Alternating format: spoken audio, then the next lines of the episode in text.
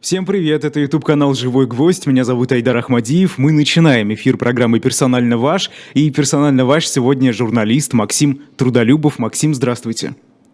Добрый день.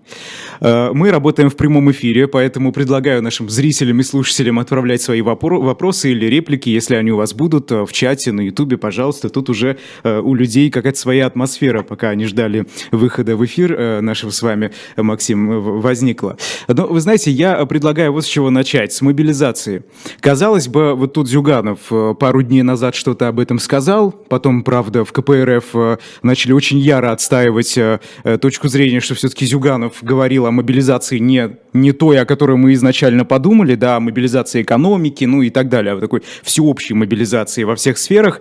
А вот тут а, глава Чечни Рамзан Кадыров сегодня сказал, что регионам бы, э, федеративное же государство России, регионам бы начать самомобилизацию и помочь российской армии вот как-то не ждать решения центральных властей, да, а взять инициативу в свои руки и, пожалуйста, действуйте. Скажите, это что такое? Это как, как какое-то прощупывание э, этой темы мобилизации, прощупывание общественного мнения, реакции общественной э, на вероятную мобилизацию или, или что? Как вы для себя, для себя это понимаете? Ну, видите, изначально э, Путин, как всегда, решал какую-то свою большую проблему, э, попытаясь, пытаясь сильно сэкономить, как всегда. Это, э, это просто постоянно, это каждый раз так. А, он не хочет тратить всех денег, там, запускать всю машину, и в данном случае не хочет э, всеобщей мобилизации. Всеобщая мобилизация – вещь сильно проблемная по множеству причин. А, во-первых, вероятно, просто по техническим причинам, поскольку российская армия реформировалась последние там, уже больше 10 лет – Э, вовсе не для ведения э, наступательной кампании на огромной территории большими силами. Э, армия, такая армия была у Советского Союза. Она предполагала всеобщую мобилизацию. Там существовали части, которые можно было наполнить там, в течение отведенного, времени, отведенного времени новыми людьми. И, соответственно, выдать им оружие, обучить и так далее.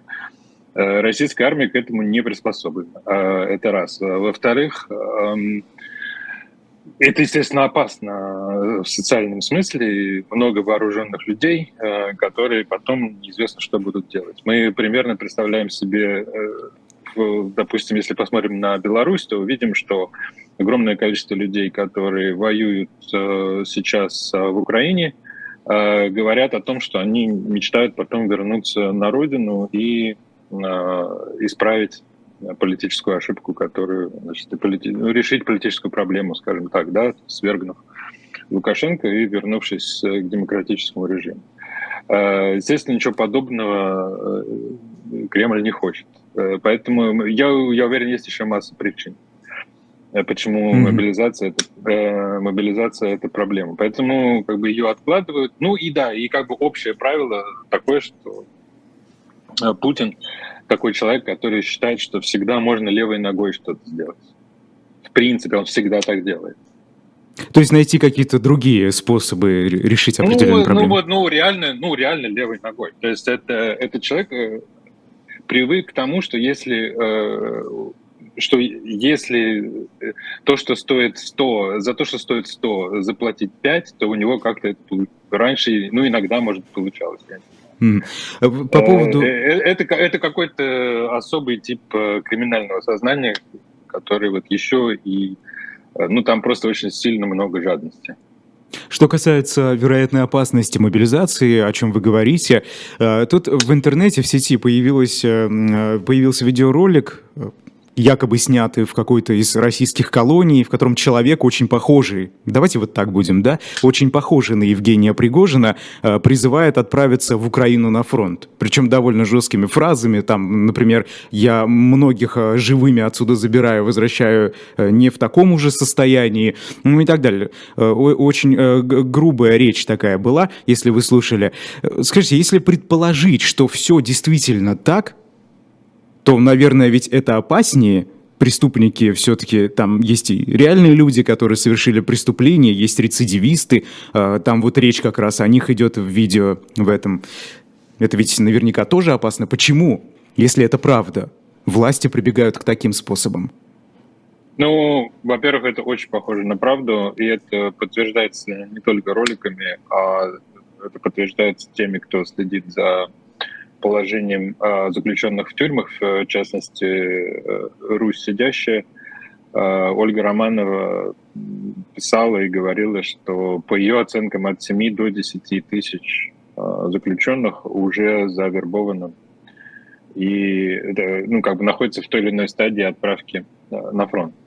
Да, конечно, это очень опасно, и это все из той же области, что как бы качество подготовки, как бы как сказать, э, качество интеллектуальной подготовки к любой операции и вообще уровень продумывания всего э, при нынешней системе, он просто крайне низок. А, в данном случае они думают каким-то, ну, как бы совершенно с другой стороны. То есть они не думают о том, что это заключенные, они думают о том, э, что вот есть верный человек, и он может что-то наладить потому что государственная система работает плохо, и зато есть э, свои ребята, которые могут э, ну, решить проблему. И это, опять-таки, это вообще не впервые, не, это не новость совершенно. То есть это э, было и после ну, в 2014 году, и после 2014 года тот же Малафеев, да, э, то есть олигархи, которые выходят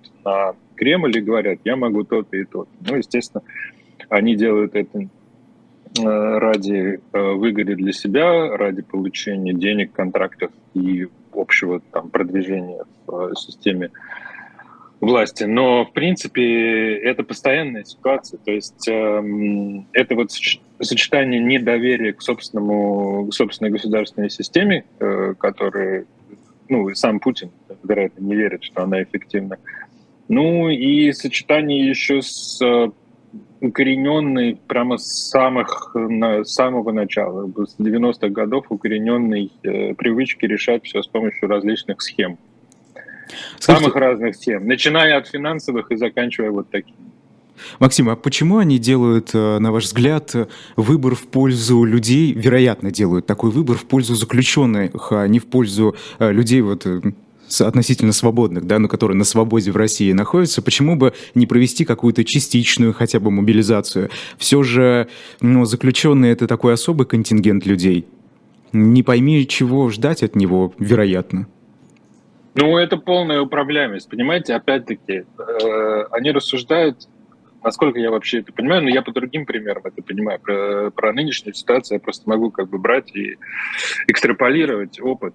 Э, они э, во всем и всегда стремятся к полной управляемости. Они никогда не достигают этого, но они стремятся к тому, чтобы получить полную, э, тотальную управляемость всего. В данном случае в общем, э, с какой-то точки зрения можно сказать, ну да, вот это заключенные, они находятся полностью во власти в начале системы ФСИН, а потом э, они переходят под власть нового начальника, который сразу же декларирует над ними, опять-таки, полную власть над жизнью и смертью. Он говорит, если придешь э, и отступишь, расстрел на месте. То есть можно сказать, Верно? делать все, что угодно. Да, то есть э, они рассматривают этих людей как полностью под контроль. Они не рассматривают их как опасных э, заключенных, которые через, э, допустим, полгода, если выживут, могут оказаться э, на свободе и представлять опасность э, для общества. Они думают с точки зрения полной управляемости. Э, они считают, вероятно, что вот, вот проблема решена. Потому что там огромное же количество, э, на самом деле, на фронте, э, то, что мы знаем, то, что удается как-то понять, огромная проблема с боевым духом, с неисполнением приказов, э, сдачей в плен и так далее. А здесь, а здесь ты получаешь людей, которые как бы вот пошел сдаваться, э, получай пулю, бежал назад, получай пулю и так далее. Полная управляемость, идеально. Как вы думаете, сдержат слово, отпустят их на волю через полгода или через сколько, если эта история правдивая? Э, понятия не имею, сказать не могу. Э, я им не верю, э, и на месте заключенных не верил бы ни одному слову. Очень короткий ответ. С этими людьми нельзя иметь дело. Вы знаете, создается ощущение, что российская пропаганда, она вырастила какого-то очень опасного зверя. Э, мы сейчас видим это негодование и в социальных сетях, пока что э, это никак дальше, да, в реальность, так скажем, э, физическую не вылилось, но люди негодуют, так называемые ура-патриоты. Вот во что-то это может потом расшириться, как вы думаете? В связи с тем, что происходит на фронте, конечно, я имею в виду. Ну, я не знаю. Э, видите, сейчас, мне кажется, это недовольство справа, оно несколько раздувается. Э, эта группа как бы критики справа, она на самом деле небольшая. В России крайне мало, если по опросам судить. Не очень распространены вот эти ценности, эти взгляды националистические, крайне ультранационалистические. Это просто не свойственно. Э, массовому сознанию нет.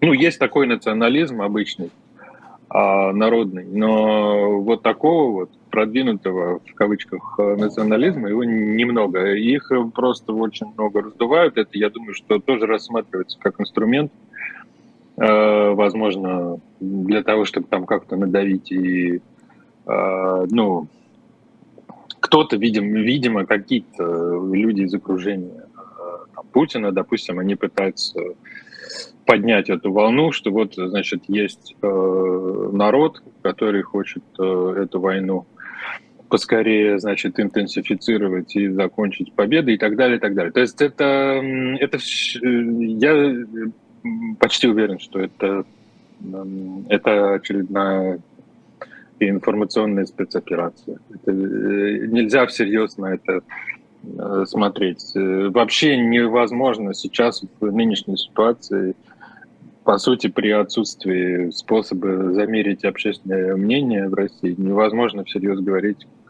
кто во что верит, к сожалению.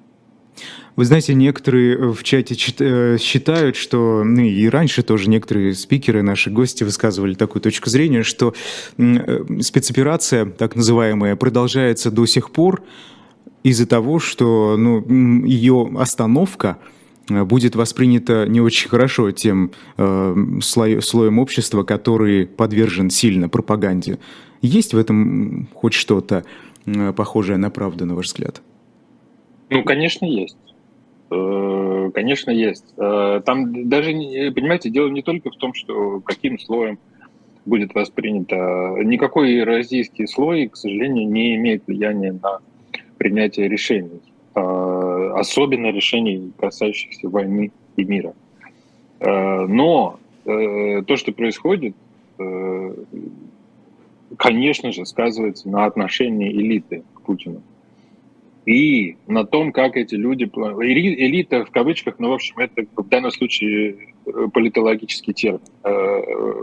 Как бы в политической науке мы пользуемся этим для обозначения круга приближенных, э, имеющих вес и влияние на решение, на политические решения.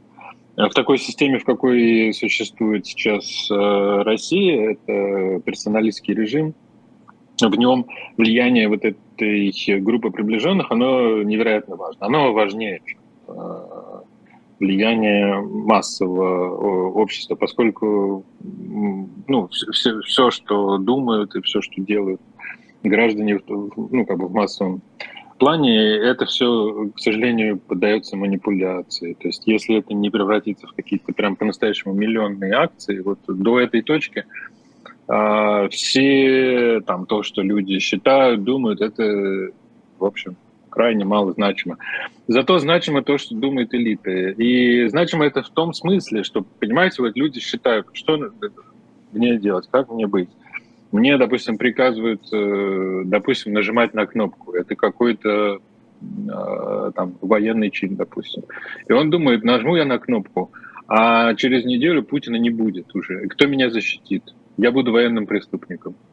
А если я не нажму на кнопку, а Путин зашатался, он слабый. А я не нажму на кнопку, и зато буду героем. И мне уже никакой Путин не нужен будет, потому что я спасу мир.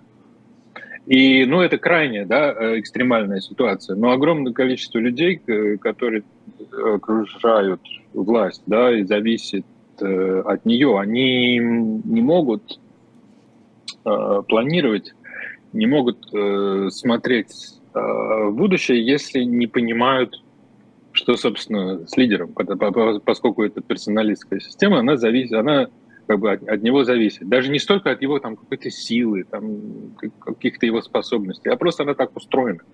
Это имя на ней написано, вот и все. И поэтому, э, и поэтому чрезвычайно важно, э, преуспевает этот лидер или не преуспевает. А, и даже не столько как бы вот в реальности, сколько как это воспринимается. А сейчас в Украине, это нужно тоже как бы всем понять, эти люди привыкли управлять с помощью пиара всегда. А, пойдя на войну, они обрекли себя на то, что они должны теперь продемонстрировать, что они действительно, что может их армия. И они уже как минимум два раза очень мощно, я как бы сейчас у меня, я не буду это слово но, очень мощно проиграли два раза. И, естественно, все окружение это видит. Э, и не нужно говорить, что Путин там получает плохую информацию и так далее, и так далее. Он профессиональный а, как бы вербовщик э, в публичной сфере он говорит только то, что он считает нужным говорить. Когда он там в выступлениях э, говорит о том, что мы ничего не потеряли или мы там ничего не начинали, это все обычные, значит, эти, значит, э, всякие манипуляции. Прекрасно он все понимает. И прекрасно он видит, что он два раза мощно проиграл в двух ситуациях вынужден был отступить из-под Киева, и сейчас вынужден был отступить из-под Харькова. И не нужно опять-таки верить тем, кто говорит, что там какие-то генералы. А, он включен абсолютно. Мы знаем это по множеству э, свидетельств. Он включен в ситуацию в ежедневном режиме.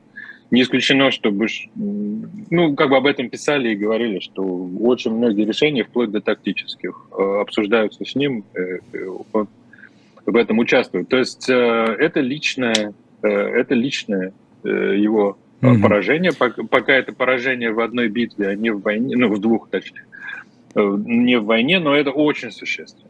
И Максим. для человека... Да, да, просто я закончу мысль. Да, да, для, человека, для человека, который все, всю свою судьбу, по сути, политическую, построил на том, чтобы доказывать все силой, что он сильный, да, а, что он э, действует силой и обладает силой. Вот для него это, э, эм, это страшно бесспорно. Это огромная проблема сейчас. Максим, как вы думаете, а может быть э, и, и знаете, вот эта политическая элита российская, о которой вы сейчас говорите, насколько она цельная? Или это несколько разных групп? Просто если она цельная, то ведь здесь есть риски, что она почует вот какую-то неуверенность, как вы говорите. И тогда это довольно такая большая угроза для авторитарного режима. Потенциально, да.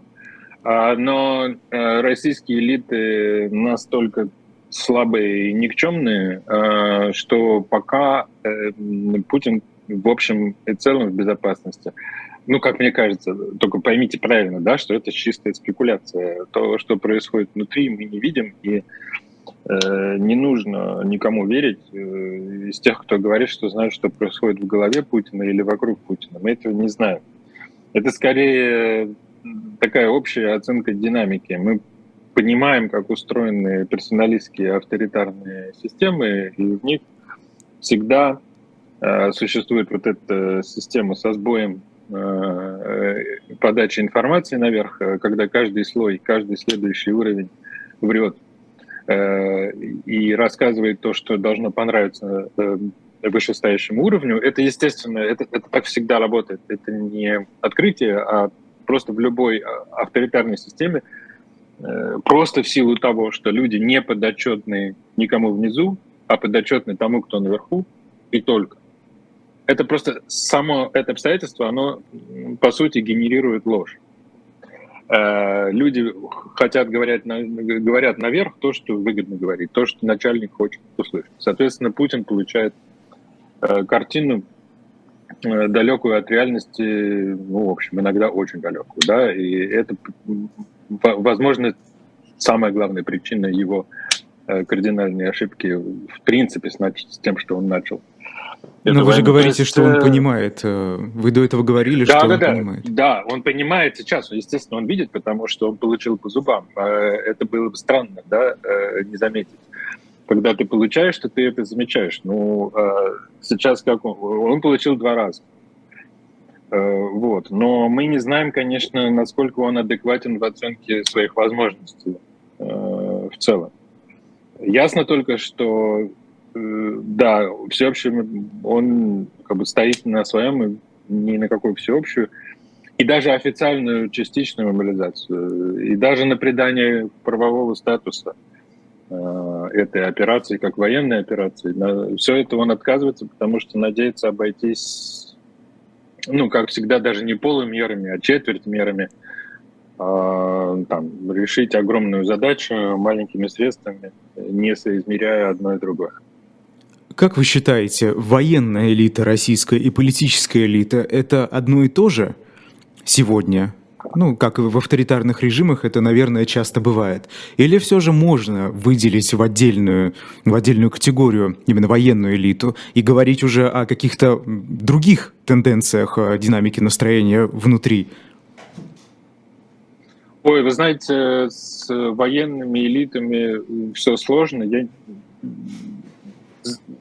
понимаете, детально я это не изучал, не знаю. А исследований крайне мало мы только понимаем, что в принципе в силу отрицательного отбора, э, в силу крайне поверхностной военной реформы мы не получили пока, мы, в смысле Россия, не смогла э, выстроить э, ну, армию по-настоящему нового образца. Там по-настоящему ни смены поколений, ни смены системы управления – не произошло. И я в данном случае сужу по свидетельствам военных аналитиков не российских, прежде всего американских и некоторых европейских, а, которые просто говорят, что система командования, она принципиально не изменилась, и генералы ведут войну, в общем, с некоторыми поправками в стиле 20 века. Это э, одна из причин крайне неудачного э, течения войны для России. Вот. Ну и э, как бы украинцы не устают повторять, что им очень везет, что российская военная реформа была такой даже не половинчатой, а там какой-то там очень частичной. Вот, так что элиты мы не знаем. Про элиту уж точно совершенно это не такие военные элиты, как в Турции или Египте, в тех странах, где существует традиция а, э, офицерской э, элиты, которые, с которой связаны определенные ценности. Там, э, в случае Турции она действительно представляла очень серьезную угрозу нынешнему правителю. Ну, то есть они а, автономны, да, имеют какой-то ну, более они, они, они, они обладают, они обладают субъектом Угу. В, в силу традиций и в силу того, что они могут действовать сообща и могут угрожать системе, в крайнем-крайнем случае, могут угрожать э, системе путчем, сменой власти, что не, не раз происходило и в Египте, и в Турции, именно не mm только в этих странах, но просто это известный пример э, силами военных. Ничего подобного в России не происходило, и политическая власть еще, на самом деле, до советского времени, осознавая эту опасность э, вообще-то последовательно стремилась э, не допустить возникновения такой вот, э, такого вот субъектного офицерства в России. Максим, есть результаты интересного опроса, но опять же, да, мы будем иметь в виду, как бы в уме, что в сегодняшней России результаты опроса это такое, чему, наверное, полностью доверять не, не, нельзя. А, патриотами своей страны считают себя 68% учеников средних и старших классов российских школ. При этом к эмиграции из России готовы 46%. Это результаты опроса Института изучения детства, семьи и воспитания РАО. А, в частности, на них ссылается газета «Ведомости». Такие достаточно интересные э, результаты. Вот как вы думаете, та пропаганда, развернутая сегодня в российских школах, мы с вами знаем, да, по понедельникам в этом, с этого учебного года проводятся уроки разговора о важном, э, тут и э, учителям разного рода методички даже в свободном доступе создали. Скажите, вот эта пропаганда, она как-то действительно влияет? Потому что, например, этот самый институт изучения детства говорит, что патриотов среди детей, которые себя патриотами называют, при этом как они этот патриотизм понимают, конечно, это достаточно отдельный вопрос, а, становится больше. Что мы в конечном итоге получим? Эффективна ли эта пропаганда, на ваш взгляд? Ой, ну нет. Понимаете, я не верю тому, что можно в этой ситуации опросами ну, выяснить какую-то картину. Потом она меняется, видите ли. Ну, меняется. В такой системе, как российская, э, люди говорят, ну да, конечно, есть какая-то доля того, что они думают, но в принципе они очень часто выдают э, то, что они где-то слышали, то, что э, они слышали от знакомых и так далее, что-то не говорят. В общем, там есть, это, это хорошо изученная ситуация в такой авторитарной системе, где люди там отчасти боятся, отчасти просто хотят, чтобы от них а, отстали.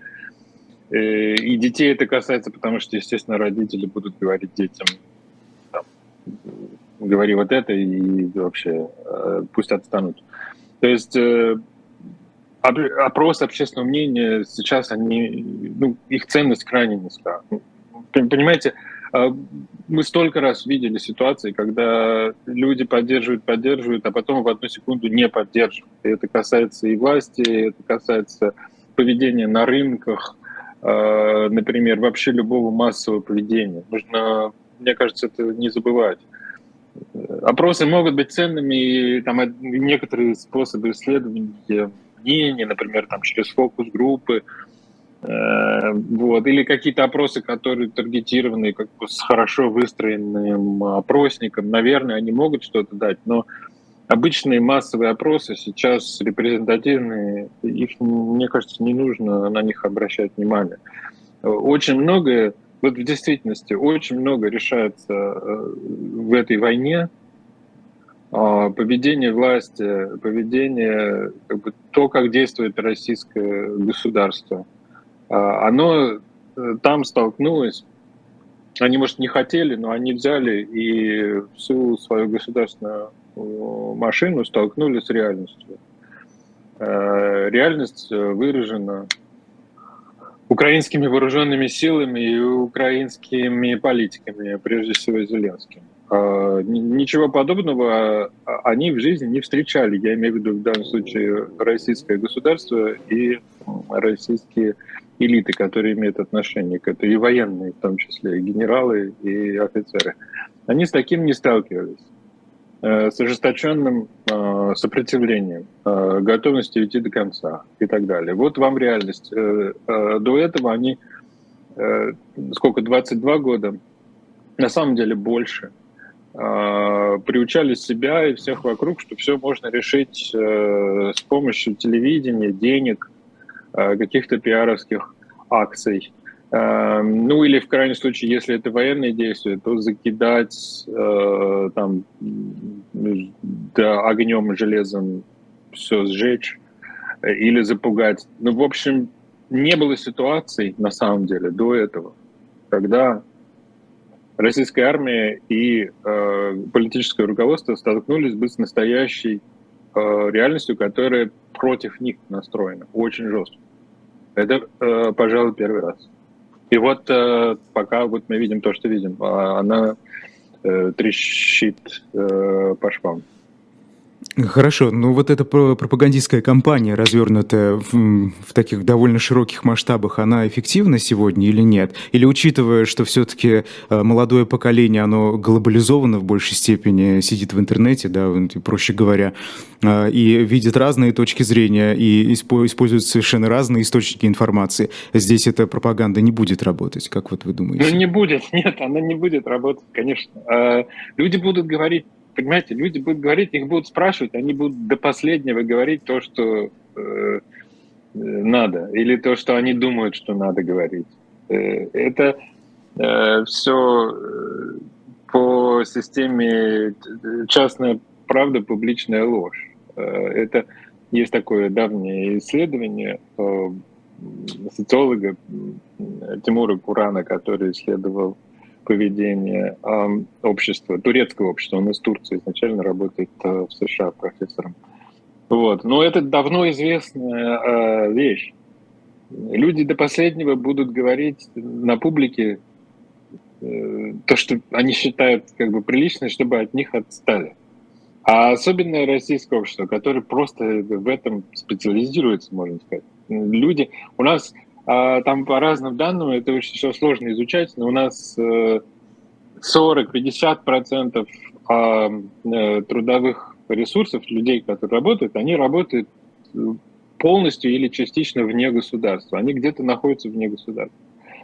Э, они существуют там в экономике наличной, э, в натуральном хозяйстве, в гаражной экономике так называемой.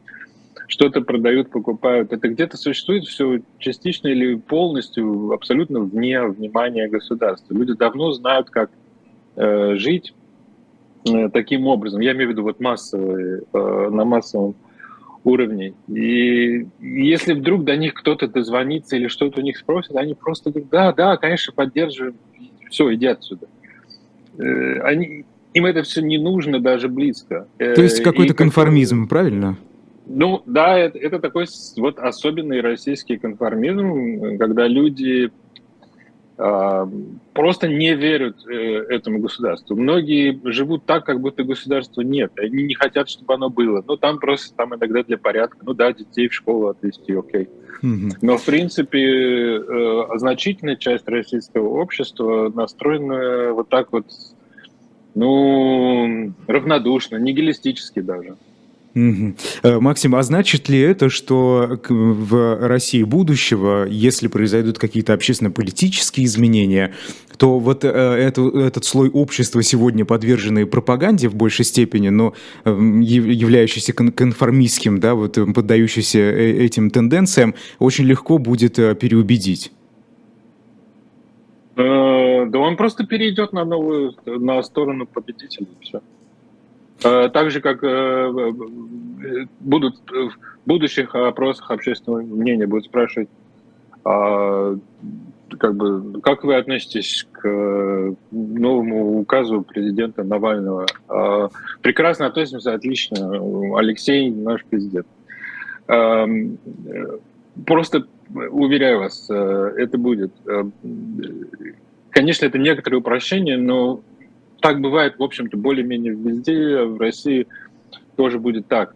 Эм, людей по-настоящему идейно преданных тому или иному, чему-либо, идее, движению, какому-то плану на будущее, их всегда мало. Везде и всегда. Везде и всегда.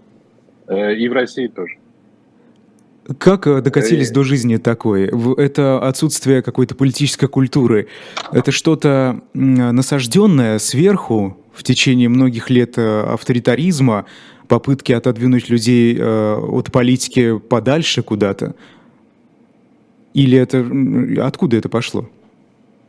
Ну, конечно, политическая культура, она же формируется долго. Э, это реакция, во многом реакция людей на ситуацию. Все, что я говорю, не значит, что россияне какие-то специальные конформисты, что они такими рождаются. Ничего подобного. А если бы они жили в активной действующей политической культуре, в которой происходят, в которой есть политические партии, которые что-то решают, происходят выборы и так далее, и, или существуют э, реально действующие, допустим, гражданский сектор большой, э, некоммерческий, да, и мы видели, как при первых же возможностях, как только происходит что-то похожее на выборы, люди включаются, активно участвуют. То есть э, мы можем не сомневаться, что э, это будет, как только будет возможность. Но э, вот то, что сейчас есть, это, безусловно, реакция на э, там, очень жесткую э, жесткое угнетение, на пропаганду, на невозможность э, как бы, почувствовать э, общества, осознать, что мы все как бы являемся частью. И это, э, это все, в общем, часть, как бы это, это, это все в значительной степени инжен, как сказать, инженировано, неправильно сказать. В общем, есть результат манипуляций, поскольку вот политические руководители, которые продолжают действовать, в общем, с помощью разного рода манипулирования они, конечно же, не хотят никакого, никаких коллективных действий осознанных. Поэтому общество дробится на части, общество, общество атомизировано. Э, вот. И люди выживают как могут. Они все умные, замечательные, они все понимают, но как общество они находятся вот в таком вот э, состоянии. Ну, собственно, в, в традициях авторитаризма. Ну да, то есть это свойство, э, это свойство авторитарных систем, это не свойство русского народа. Э, это, вот это ну, важно. Ну, я, я, наде, я надеюсь, что все это понимают. Вот это, вот это действительно важно. Максим, а скажите, а, так вот вопрос, который сейчас очень активно обсуждается с начала э, полномасштабных боевых действий в Украине, а людей, которые не принимают участие в политике, или же конформистски, да, вот это важно, высказываются за политику э, путинского режима. Вот их в чем-то можно обвинять? Ну, обвинять, наверное, ни, никого не нужно, но ну, есть люди, которые обмануты, есть люди, которые... Ну, а с другой стороны, я уверен, что есть люди, которые верят э, в то, что если э, что сила государства состоит в военной силе и в победах. Все-таки это так долго ну, распространялось и всем в это в голову как-то вбивалось, что, наверное, какое-то количество людей так думают, может быть, люди и сами так думают, это, в общем, ну, такое нетривиально, да, нужно еще как-то вникнуть и э, понять, в чем, собственно, состоит величие в военной победе или, например, в благополучии граждан, и, там, в качестве транспорта, здравоохранения, образования, вот. Если меня спросить, то качество образования, здравоохранения и транспортная система, если все это хорошо работает на хорошем уровне, то это признак величия, скажем так, можно так назвать, да, почему бы нет. А военные победы, ну, это такой, в общем, ну, как бы способ 19 века что-то доказать. Архаичный. Это из, э, это из той области, когда Э, действительно многие, ну, скажем так, до вот там, Первая мировая война, к сожалению, это, это уже был пережиток, ну, сейчас не буду углубляться, но, в общем, Первая мировая война, это уже была архаика. Э, к тому моменту общество, развитое общество были уверены, что война не нужна, понимали прекрасно, что это э, что это приведет к катастрофе и экономической, и политической, и так далее.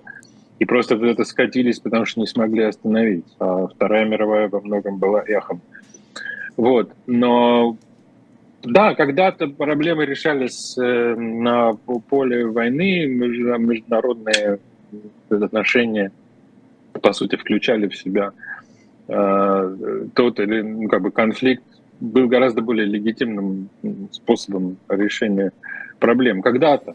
Но мы сейчас находимся в 21 веке, мы находимся, мы живем через 80 лет после того, как был учрежден мир после Второй мировой войны, который специально, с участием, между прочим, Советского Союза, создавался для того, чтобы избежать больших войн, для того, чтобы избежать передела э, границ. Э, этот как бы уже не одно поколение, там минимум три поколения прожили э, люди при вот этой системе. И взять, э, растоптать ее и выбросить, это как бы, понимаете, они думают э, в Кремле, что они такие самые умные и смелые, но в итоге они обрекают, уже обрекли Россию на отсталость и на, по сути, ну, в значительной степени изоляцию на то, чтобы выпасть из э, мировой системы, которая продолжит развиваться уже без России.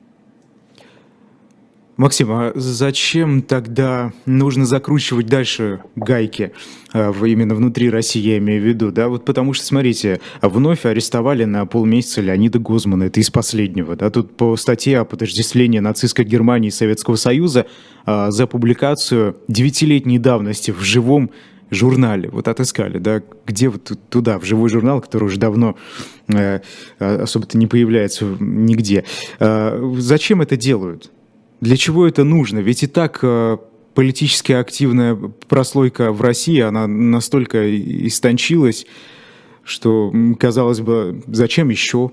Или они просто, вы знаете, как-то развлекаются. Вот, например, я недавно читал воспоминания советского э, ученого и, можно, наверное, сказать, диссидента Константина Азадовского, э, против которого советские власти э, возбудили уголовное дело о хранении наркотиков. И сам Константин Азадовский уже после того, как был реабилитирован и признан жертвой политических репрессий, задавался вопросом. Он говорил, вроде бы на все вопросы, как вот это уголовное дело фабриковалось, ответы я получил, но я не получил ответ ответ на самый главный вопрос, зачем это было сделано, в чем польза была от этого преследования. И вот сейчас, в чем польза этого от преследования политиков, э, Гозмана и так далее, там огромный список. Зачем это надо?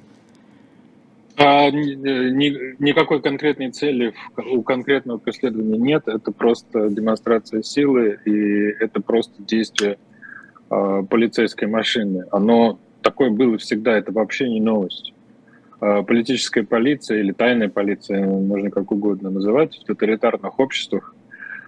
Э, по обе стороны еще, в вое, еще до Холодной войны, 30-е годы, годы Холодной войны, как бы наследники э, тоталитарных режимов, при тоталитарных режимах, тайная полиция действует так.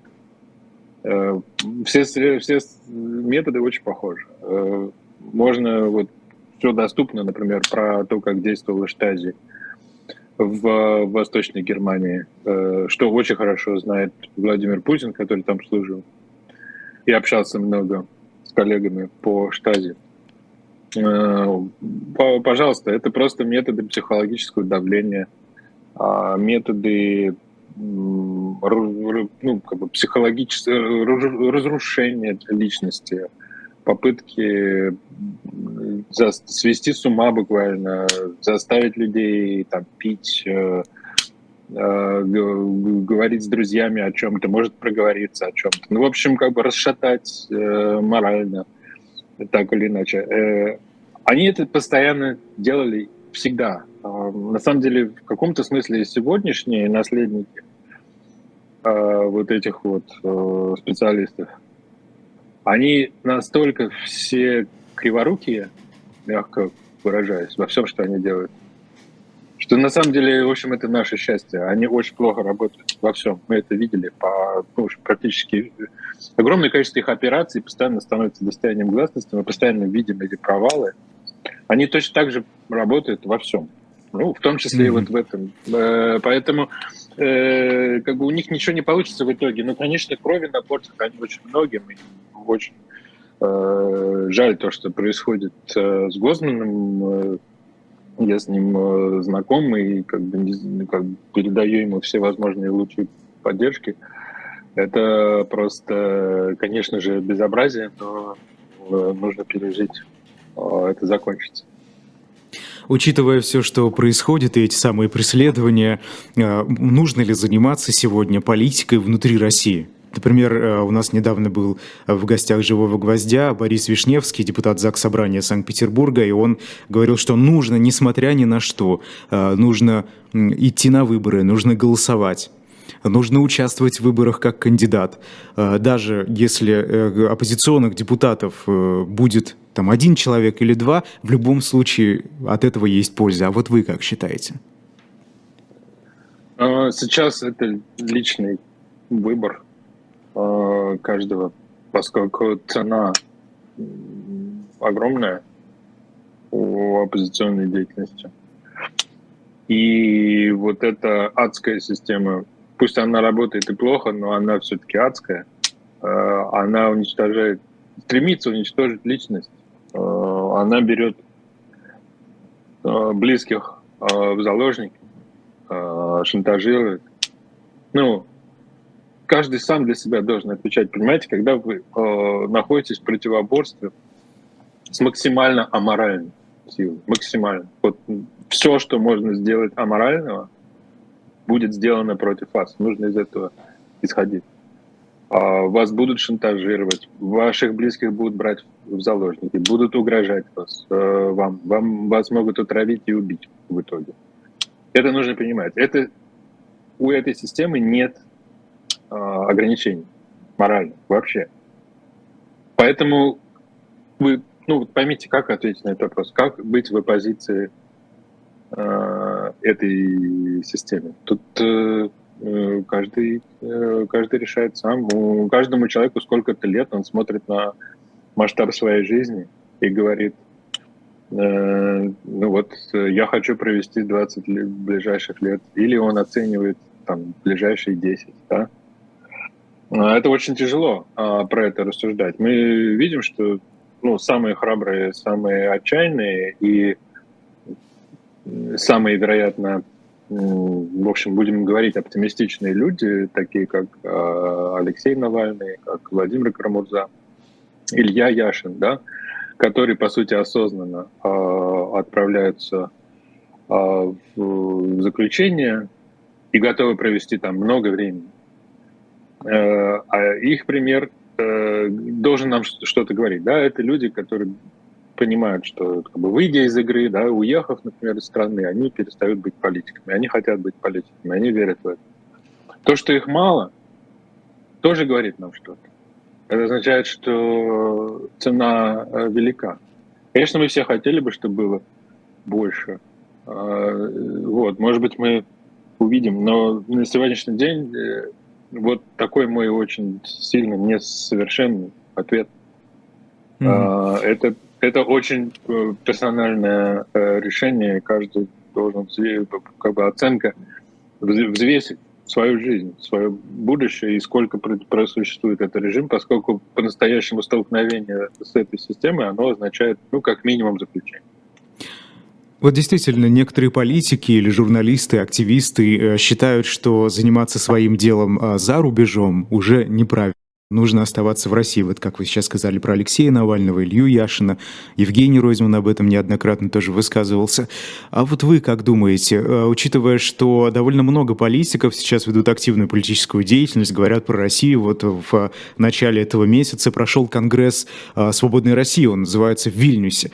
Э, как вы к этому относитесь? Или к тому издату, например? Насколько это этично? Вы знаете, такое всегда происходит э, э, и всегда будет происходить. Э, вот такой аморальный и ну, как бы режим, который прибегает к насилию, не останавливается перед насилием и не останавливается ни перед какими средствами в борьбе. Он порождает такие ситуации, к сожалению. Если бы я мог, как бы, если бы меня кто-то слышал, я бы говорил о том, что примирение в данном случае гораздо важнее. И э, некоторые вещи просто нельзя сделать в России, а некоторые вещи нельзя сделать не в России. И, скажем, политическую репутацию построить по-настоящему можно только в России. А если человек планирует быть именно политиком в персональном качестве, поскольку действительно, ну, как правило, в огромном большинстве случаев так, так бывает, что люди, поскольку большинство избирателей всегда будут среди тех, кто, собственно, живет в России, э, они будут, естественно, помнить, остался человек, пошел в тюрьму или не пошел. Поэтому вот названные выше, как примеры, понятно, есть еще много людей, но э, вот названные выше э, люди, да, Навальный, Яшин, Крамурза, Ройзман – Э, это люди, которые сделали осознанный выбор. И они строят в том числе понятно, что это как бы не манипуляция, они, они верят в то, что они делают, но они при этом строят политическую репутацию. Mm-hmm. Но, но есть вещи, э, которые нельзя сделать в России. Ты не можешь mm-hmm. в России, например, писать и публиковать некоторые вещи. Тоже объективный факт. Поэтому это что-то можно делать только из-за границы, и кто-то это делает. Так Максим, что... да. Я прошу прощения, у нас просто очень э, мало времени осталось, меньше двух минут. Да, давайте попытаемся вот как-то, если это, конечно, возможно, быстро прокомментировать. А, дело в том, я, я насколько понимаю, вы сейчас в одной из стран Балтии, да? Находитесь. Ну да. да. А, вот там интересные события происходят, а, начиная от сноса советских памятников и заканчивая вот последними событиями. Например, дирекция русского театра в Эстонии уволила одного из режиссеров а, после его поста в соцсетях, где он критиковал отношение к россиянам в стране. Ну, довольно жестко критиковал, да. А потом власти Литвы э, соседние переименовали русский драматический театр в Вильнюсский э, старый театр. Вот. вот эта вся тенденция избавления от э, советского прошлого, от того, что связано с э, Россией. Вот насколько это правильный, правильное направление движения сегодня? Это неправильно и не неправильно. Э, понимаете, если вы маленькая страна, которая всю жизнь жила в соседстве с большой страной и очень долго под оккупацией, ну, у вас будет складываться определенные отношения, это просто неизбежно.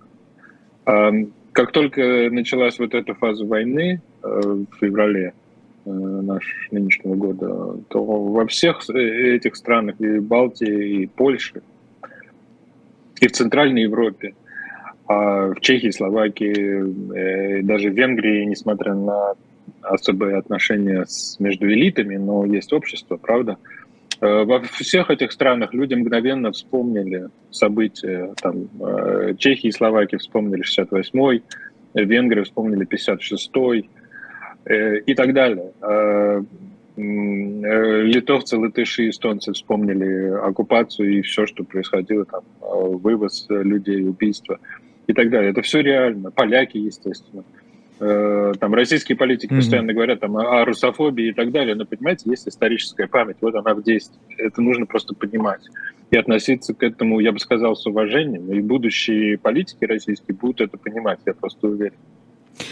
Спасибо огромное. К сожалению, время закончилось очень быстро. А, персонально вашим сегодня был Максим Трудолюбов, а, независимый журналист и публицист. Меня зовут Айдар Ахмадиев. Ну а сразу после нас в 16.05 программа «Быль о правах» и тема достаточно интересная «Молчание о важном». Как попытаться освободить своих детей от разговоров о важном в школе. О том, о чем мы как раз говорили с Максимом, Алексей Кузнецов и адвокат Калой Ахильгов. Спасибо, до свидания.